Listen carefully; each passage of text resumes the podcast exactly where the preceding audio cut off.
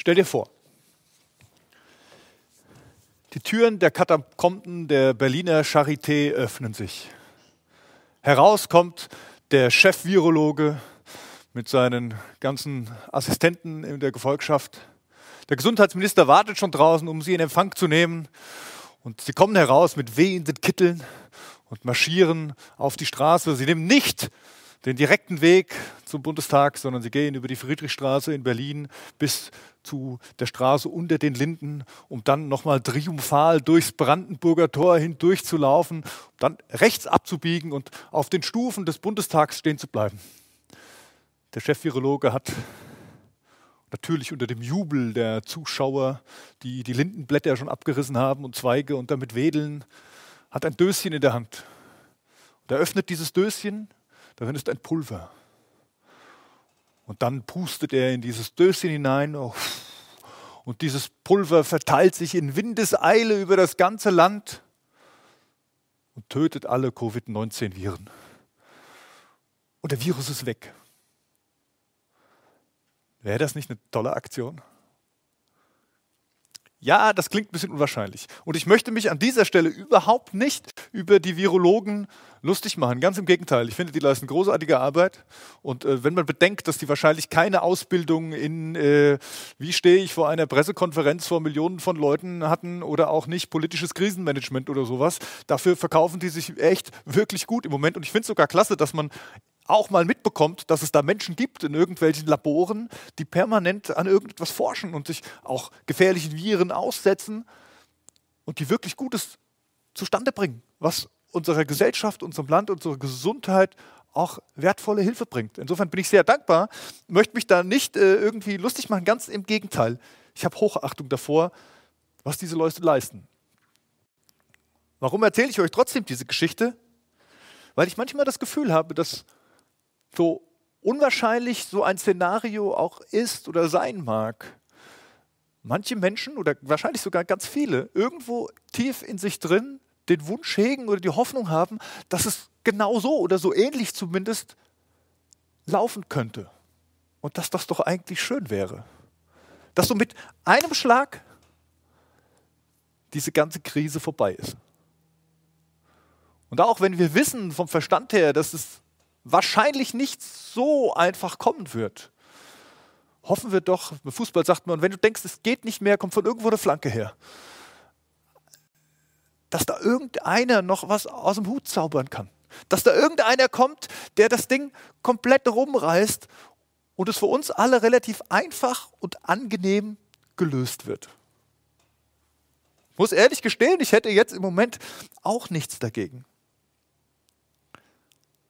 Ich glaube, das ist auch ein bisschen der Nährboden für all die Verschwörungstheoretiker die jetzt da irgendwas wittern, wo das Ganze herkommt. Und ich, ich beschäftige mich da nicht mit groß. Ich habe keine Ahnung, wie viel Sinnvolles da dran ist oder auch nicht. Ist mir gerade auch egal.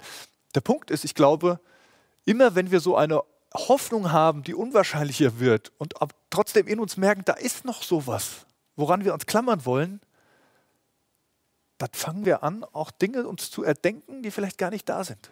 Ich erinnere mich, ähm, ich war in, äh, in der Oberstufe, in meiner Schule gab es so einen, einen Oberstufenaufenthaltsraum. Und da hatten immer Jahrgänge vorher die Wände bepinselt und Sprüche hingeschrieben. Und ich erinnere mich gut, weil dieser Spruch hat mich wirklich bewegt. Ich saß dann manchmal auf dem Sofa da und habe mir den angeguckt und da stand, wenn einer allein träumt, ist alles nur ein Traum. Wenn viele gemeinsam träumen, ist es der Anfang einer neuen Wirklichkeit. Und ich dachte, ja, so im Schulalltag, jetzt hätte ich mir gerne manchmal eine neue Wirklichkeit äh, gewünscht. Aber ein bisschen ist es ja dann so. Manchmal macht man sich Dinge zurecht und dann glauben alle dran und dann, und dann ist es so und dann kommt so eine Euphorie in das Ganze rein. Und wenn man dann merkt, dass es mit der Realität, mit der Wirklichkeit nichts viel zu tun hatte, dann ist es echt schmerzhaft und tut richtig weh.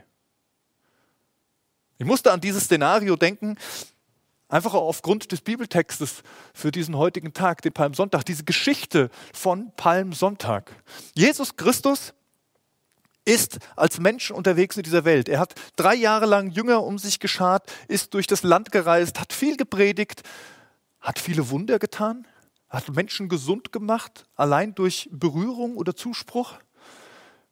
Er hat sogar einen Toten auferweckt. Und spätestens seit diesem Zeitpunkt laufen ihm die Menschen nach und, und wollen mitkriegen, wer er ist. Und das sind nicht irgendwelche Menschen, das sind Juden. Und Juden haben eine Geschichte, die auch niedergeschrieben ist, wo es Propheten gab, die vorausgesagt haben, da wird ein König kommen. Einer, der dieses Königreich Israel, wie sie es unter König David mal hatten, wieder errichten wird. Und das wird der Messias sein, der Befreier. Und Jesus erfüllt eigentlich alle Prophezeiungen dieser Propheten, die einige hundert Jahre vorher gesprochen wurden, erfüllt diese und alle denken, ja, das ist er jetzt. Wenn ich heute zurückgucke, würde ich sagen, ja, Sie haben recht. Und trotzdem haben sie manches nicht verstanden. Trotzdem waren ihre Erwartungen nicht realistisch. Warum? Was passiert also dann, als Jesus in die Stadt Jerusalem hineinkommt, einzieht? Ich lese euch einen kurzen Abschnitt ähm, aus dem Lukas-Evangelium vor. Lukas Kapitel 19, die Verse 35 bis 38. Und ihr könnt auch wieder mitlesen. Sie brachten den Esel zu Jesus, legten ihre Mäntel über das Tier und ließen Jesus aufsteigen. Also Jesus kam mit einem Esel in die Stadt geritten. Während er nun so einen, seinen Weg fortsetzte, breiteten die Leute ihre Mäntel auf der Straße auf. Als er das Wegstück erreichte, das vom Ölberg zur Stadt hinunterführt, brach die ganze Schar der Jünger in Freudenrufe aus. Mit lauter Stimme priesen sie Gott für all die Wunder, die sie miterlebt hatten. Gesegnet sei der König, der im Namen des Herrn kommt, riefen sie.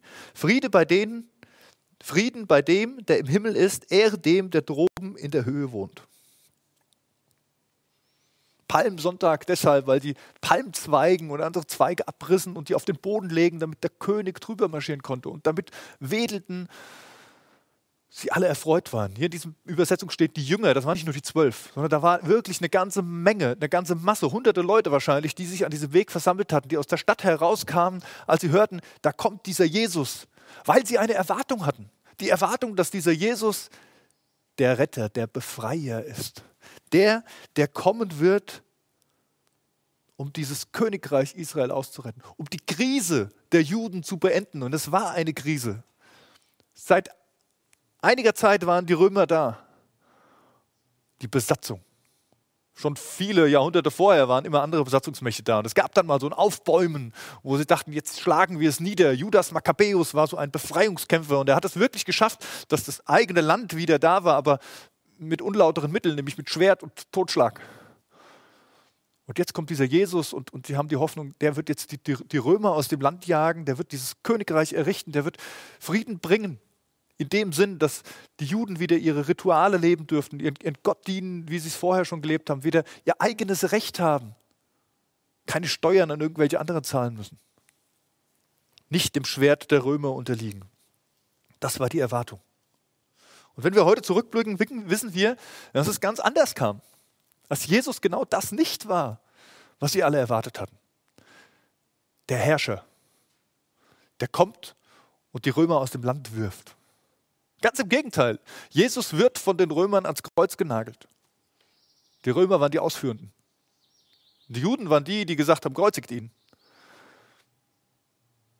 Und er wird sterben am Kreuz. Der, der kommen sollte, um dem Bösen den Garaus zu machen, er, er steigt hinab in das Totenreich. Das Symbol des Bösen eigentlich. Ich gehe im Moment oder versuche es zumindest täglich, meine Spaziergangsrunde zu machen. Ich laufe dann immer so Butzbach ein bisschen raus.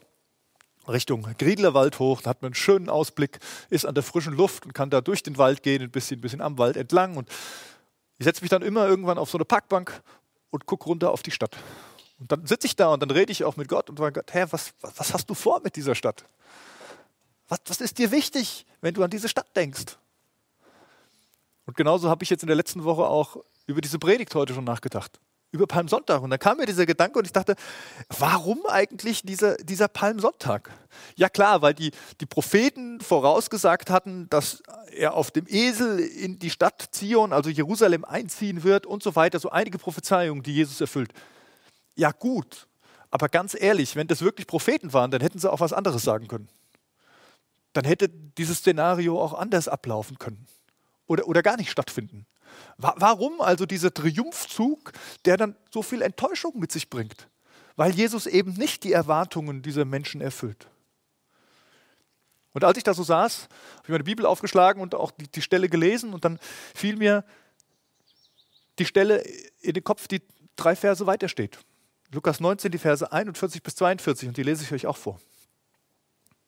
Als Jesus sich nun der Stadt näherte und sie vor sich liegen sah, weinte er über sie und sagte, wenn du auch du am heutigen Tag erkannt hättest, was dir Frieden bringen würde. Nun aber ist es dir verborgen, du siehst es nicht. Wenn doch auch du am heutigen Tag erkannt hättest, was dir Frieden bringen würde. Jesus weint. Jesus weint über die Stadt, eigentlich weint er über die Menschen in der Stadt. Warum weint er? Weil er sie liebt. Weil er wegen ihnen in diese Welt gekommen ist. Also nicht nur wegen ihnen, sondern wegen allen Menschen, aber auch wegen ihnen.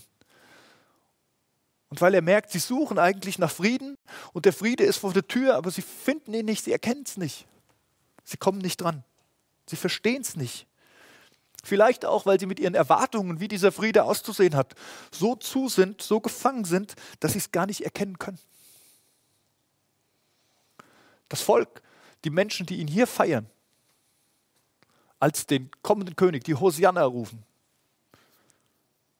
sind teilweise die gleichen, die ein paar Tage später dastehen und zu Pilatus rufen, kreuzige ihn. Warum? weil ihre Erwartungen enttäuscht sind. Weil sie enttäuscht sind von Jesus. Das passiert, wenn man enttäuscht ist. Das passiert, wenn Erwartungen nicht erfüllt werden. Wie ist es heute bei uns, wenn wir an diese Krise denken, in der wir leben? Ich hatte eine Skype-Konferenz, wie so, wie so manche in diese so unter der Woche äh, Gespräche da stattfinden. Und da sagte einer, haben wir Corona eigentlich schon verstanden? Also haben wir wirklich verstanden, was in dieser Corona-Krise drin steckt? Und ich habe kurz darüber nachgedacht und gemerkt, oh, die geht tief, die Frage. Und dann festgestellt, nee, sicherlich nicht. Sicherlich haben wir diese Krise noch nicht bis ins Letzte verstanden. Ja, ein bisschen was an der Oberfläche. Ist es deswegen falsch, was wir machen? Nein, überhaupt nicht. Genauso war es am Palmsonntag auch. War es falsch, dass die Leute Jesus als den kommenden König gefeiert haben? Nein, das war gerechtfertigt. Er ist der kommende König. Aber so ganz anders, als sie es dachten. Weil sie eben vieles noch nicht erkannt hatten. Weil eben vieles noch verborgen war für sie. Erwartungen. Ich glaube, dieser Palmsonntag als Einstieg in diese besondere Karwoche, diese Osterwoche, möchte uns die Frage nach unseren Erwartungen stellen. Und ich habe mal drei Punkte aus diesen Gedanken für euch vorbereitet. Drei Punkte, die uns vielleicht helfen können, zum einen den Palmsonntag von damals ein bisschen zu verstehen, zum anderen unsere ganz persönliche Situation in dieser Corona-Krise, vielleicht auch unsere Erwartungen zu hinterfragen und letztendlich, und das ist für mich der wichtigste Punkt, eigentlich auch Erwartungen, unsere ganz persönlichen Erwartungen an Gott, wie er in unserem Leben präsent ist oder wer er unser Leben beeinflusst, auch die Erwartungen mal zu klären. Und der erste Punkt, den ich mitgebracht habe, er heißt, erwarte über deine Hoffnung hinaus. Erwarte über deine Hoffnung hinaus. Was will ich damit sagen? Ich will damit sagen, öffne die Box. Wir sind, das ist bei uns Menschen so, wir haben so eine Box ganz oft, wo wir drin sind. Unsere Vorstellungskraft ist begrenzt. Und das ist auch normal. Und ganz oft wird das, was wir denken und das, was wir erwarten, auch von unserem Inneren bestimmt, von unserer Prägung und ganz stark auch von unseren Hoffnungen. Deswegen hoffen wir manchmal auf skurrile Dinge oder erwarten skurrile Dinge, die wahrscheinlich nicht eintreten werden.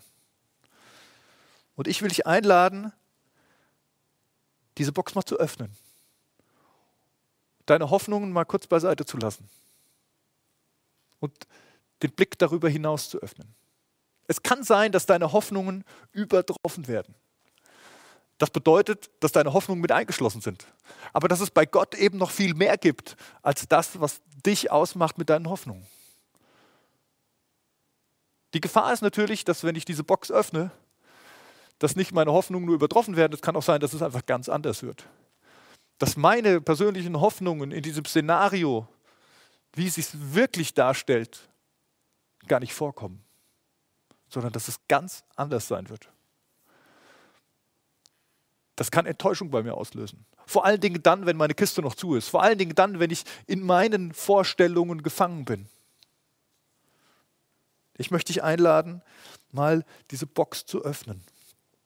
Der anglikanische Theologe Tom Wright, er schreibt, die Bedeutung, die Jesus diesem sogenannten triumphalen Einzug beilegt, unterscheidet sich deutlich von der Bedeutung, die die Menschen in diesem Ereignis sehen wollen. Also Palmsonntag war genau das. Das war gut, das war richtig, aber das, was es für Jesus bedeutet hat, war was ganz anderes als das, was die Menschen erwartet hatten. Es ist in Krisen so, dass sich Menschen an Gott wenden. Mehr als vorher. Das erleben wir immer wieder. Egal, was es für eine Krise ist. Auf einmal stellen alle die wichtigen Fragen, die existenziellen Fragen. Gibt es da einen Gott? Warum lässt Gott das zu? Schwierige Fragen, ohne, ohne, Zweifel, aber auf einmal sind die ganz präsent. Und jeder wünscht sich, dass dieser Retter, dass Gott selbst triumphal in das eigene Leben hineinkommt. Schenk mir Frieden. Schenk mir jetzt Frieden komm du und, und begleich du meine Rechnungen. Schenk du, dass das Geld wieder auf dem Konto ist, was ich jetzt brauche. Mach du gesund, mich, mein Kind, meine Eltern, was auch immer. Hilf mir. Das ist das Gebet, was wahrscheinlich am allermeisten gesprochen wird in einer Krise. Hilf mir. Und das ist gut. Und ich bin davon überzeugt, dass Jesus beabsichtigt, alle diese Gebete zu beantworten. So kenne ich Gott. Und das ist sicherlich die, die gute Nachricht in dieser Geschichte. Und Jesus wartet auch nicht darauf, bis wir perfekt sind. Also bis unsere Motive alle ganz rein sind, bis wir sozusagen heilig sind, alles richtig machen, alles in unserem Leben geordnet haben, bis er zu uns redet, bis er eingreift. So, so lange wartet er nicht, sondern er tut das. Er kam, um die Verlorenen zu suchen und zu retten. Gleichzeitig muss er aber auch die Gebete auf seine Art und Weise beantworten, nicht auf unsere Art und Weise. Und Jesus geht tiefer als die Oberfläche. Er geht unter die Oberfläche. Das, was die Juden damals am Palmsonntag erwartet, das war oberflächlich. Ein Befreier, der einfach die Römer rauskickt. Aber Jesus hat viel mehr gemacht. Er hat nicht nur ein paar Juden an dieser Stelle befreit, sondern er hat die ganze Menschheit befreit. Er hat die Tür aufgemacht zu Gott. Ich zitiere nochmal Tom Wright. Gerade weil Jesus zu ihren Sehnsüchten auf tiefster Ebene Ja sagt, muss er zu ihren bewussten Sehnsüchten Nein sagen. Gerade weil Jesus unter die Oberfläche geht, gerade weil Jesus uns ganz genau kennt und weiß, um was es wirklich geht, muss er manchmal unsere Erwartungen enttäuschen. Jesus wird gründlich herangehen als wir es dachten und vielleicht auch wollen. Dieser Tom Wright, er, bringt ein gutes Beispiel in seinem Kommentar zu dieser Bibelstelle. Er sagt, es ist so ähnlich, wie wenn ich die Einkommenssteuererklärung mache. Ich habe die letzte Woche gemacht, musste ja dann sein, dass sie noch rechtzeitig äh, weggeschickt wird. Und wenn ich jetzt jemanden, der Buchhalter oder sowas ähnliches, Steuerberater, mit einbeziehe in meine Steuererklärung, dann muss ich mich nicht wundern, dass der alles von Grund auf nochmal anguckt. Dass der alle bis auf die Grundlagen alles durchforstet und nicht nur mir einfach sagt, trag da das ein, trag da das ein, trag da das ein. So ist es. Und genauso ist es bei Jesus auch. Wenn ich Gott mit einbeziehe, dann muss ich mich nicht wundern, dass, dass Gott viel tiefer geht, als ich es manchmal vielleicht haben möchte.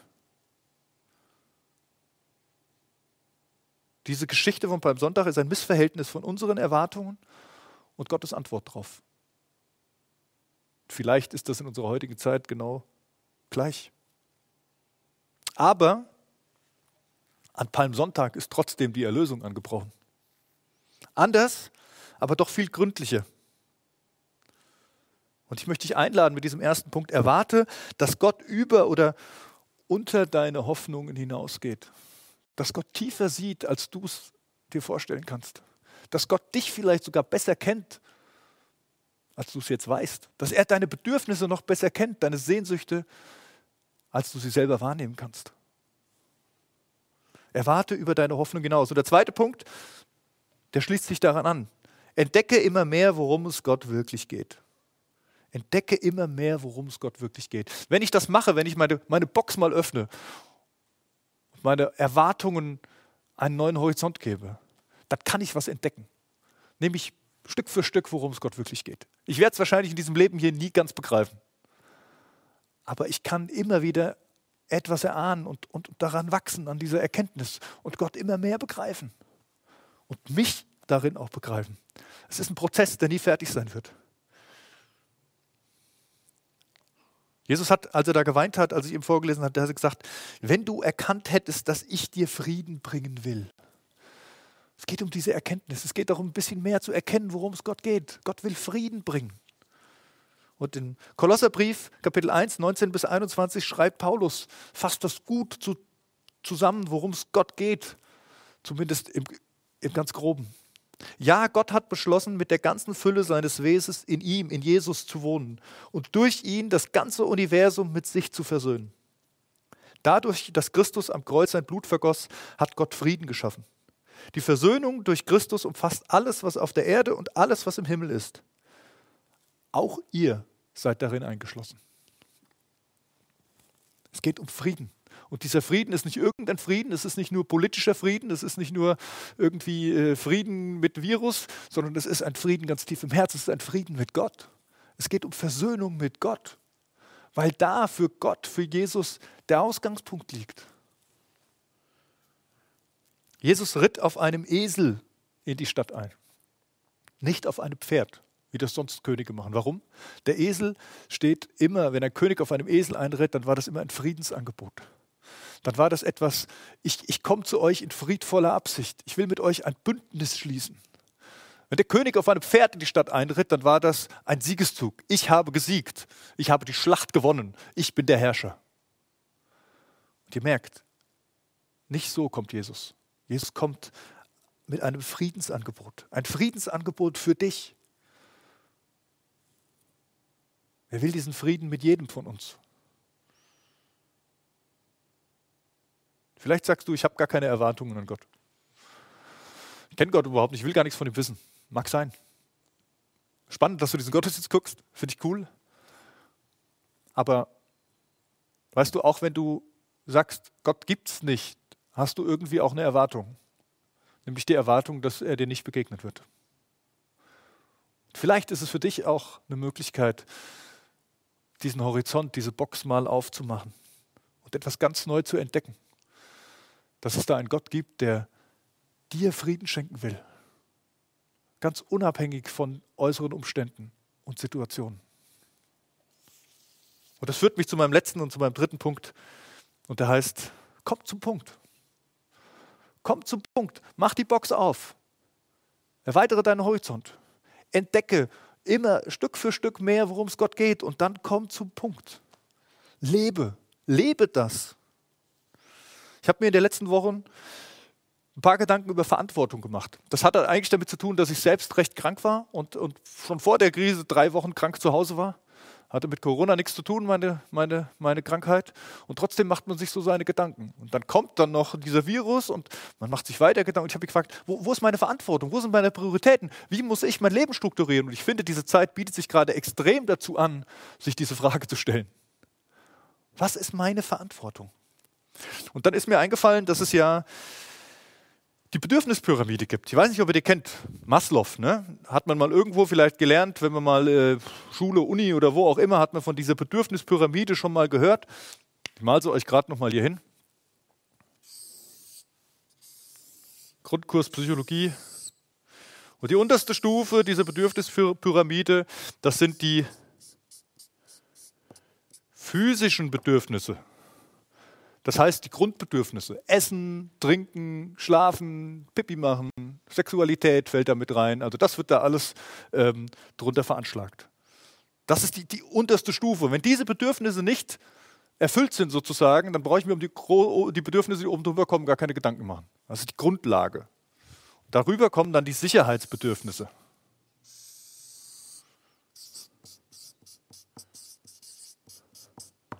Sicherheitsbedürfnisse. Worum geht es bei den Sicherheitsbedürfnissen? Es geht um Geborgenheit, es geht um Schutz. In, unseren, in unserer Gesellschaft heißt das zum Beispiel, ich habe ein Dach über dem Kopf, ich habe eine Arbeit, ich habe ich hab ein Einkommen. Dann kommen die sozialen Bedürfnisse. sozialen Bedürfnisse, da geht es um Freundschaft, geht um Zugehörigkeit, Partnerschaft, Ehe und so weiter und so fort, Familie. Dann kommen die individuellen Bedürfnisse. Individuelle Bedürfnisse heißt Wertschätzung, Anerkennung, den Status, den ich irgendwie habe und, und mit dem ich auch irgendwie ähm, ähm, wahrgenommen werden möchte. Und oben die Spitze ist die, schreibe ich jetzt mal über die Kante hinaus, die Selbstverwirklichung. Also Entfaltung der Persönlichkeit. So heißt es dann äh, in der Fachliteratur. Die Entfaltung der Persönlichkeit. Das ist so belegt, das ist wissenschaftlich so äh, getestet und ich sage, okay, das mag so sein. Aber die Frage ist, ist das auch gut so?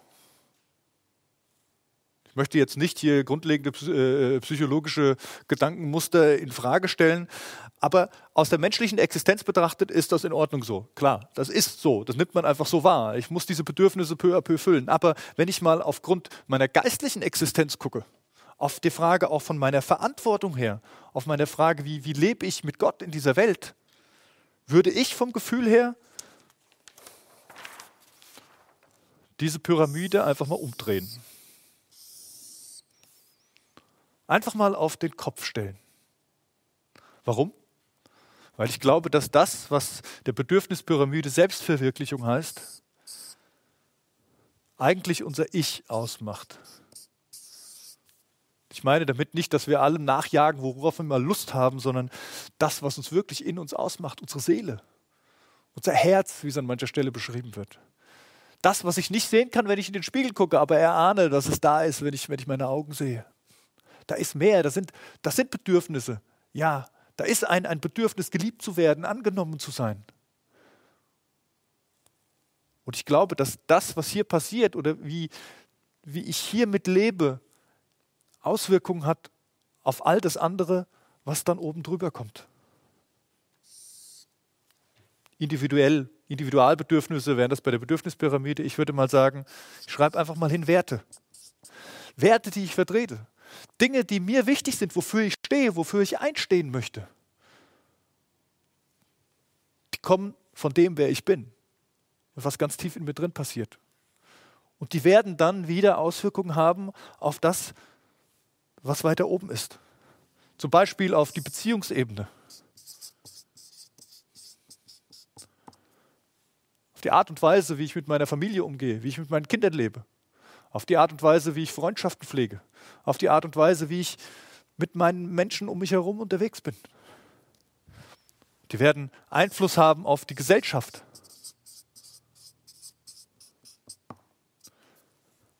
Auf das Miteinander, wie wir miteinander leben, auf den Schutz, den wir uns gegenseitig bieten. Solidarität ist ein großes Thema, was, was wir gerade erleben. Sicherheit.